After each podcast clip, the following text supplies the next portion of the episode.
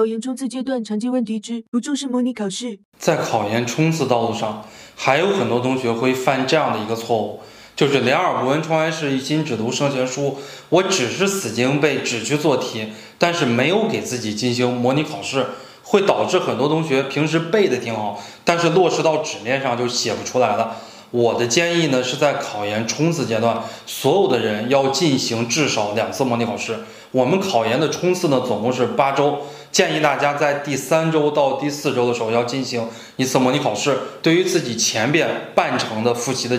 这个阶段做一个阶段性的总结，也建议大家呢，在我们考研冲刺复习完整个八周的时候，到了十二月中下旬的时候，或者是十二月中上旬，来给自己做最后一次模拟考试。第一次模拟考试的任务呢，在于查漏补缺；第二次模拟考试的任务呢，在于找考场这种紧张的感觉。所以，针对于模拟考试呢，我给大家提三个方面的建议。第一个方面呢，大家一定要用真题来模拟，不要用模拟题来模拟。真题的话呢，最后一次模拟考试最好用我们二零二一年的这个真题，因为离我们现在越近，这个真题越能代表你真实的水平。第二点的话呢，我们在考研最后一次模拟考试的时候，一定要三个小时完全的这个时间，按照考研完整的这个时间来作答。早晨八点半到十一点半，我们要复习。来模拟政治啊，下午两点到五点我们要模拟英语。第二天的话呢，我们要模拟专业课，